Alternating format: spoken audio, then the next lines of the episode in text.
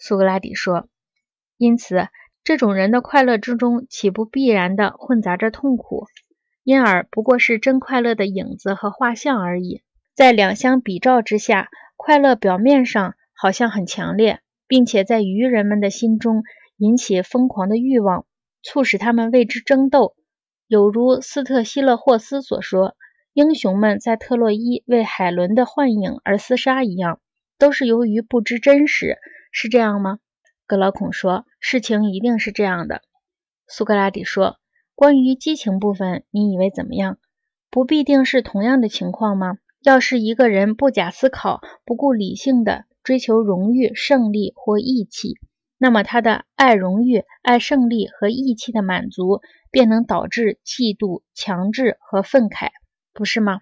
格劳孔说：“在这种场合，不可避免地发生同样的情况。”苏格拉底说：“因此，我们可以有把握地做出结论：如果爱利和爱胜的欲望遵循知识和推理的引导，只选择和追求智慧所指向的快乐，那么他们所得到的快乐就会是他们所能得到的快乐中最真的快乐，并且由于受到真所引导，因而也是他们自己固有的快乐。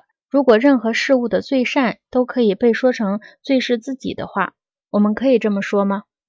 格劳孔说：“的确，最是自己固有的。”苏格拉底说：“因此，如果作为整体的心灵遵循其爱智部分的引导，内部没有纷争，那么每个部分就会是正义的，在其他各方面起自己作用的同时，享受着他自己特有的快乐，享受着最善的和各自范围内最真的快乐。”格劳孔说：“绝对是的。”苏格拉底说。如果是在其他两个部分之一的引导下，他就不能得到自己固有的快乐，就会迫使另两个部分追求不是他们自己的一种假快乐。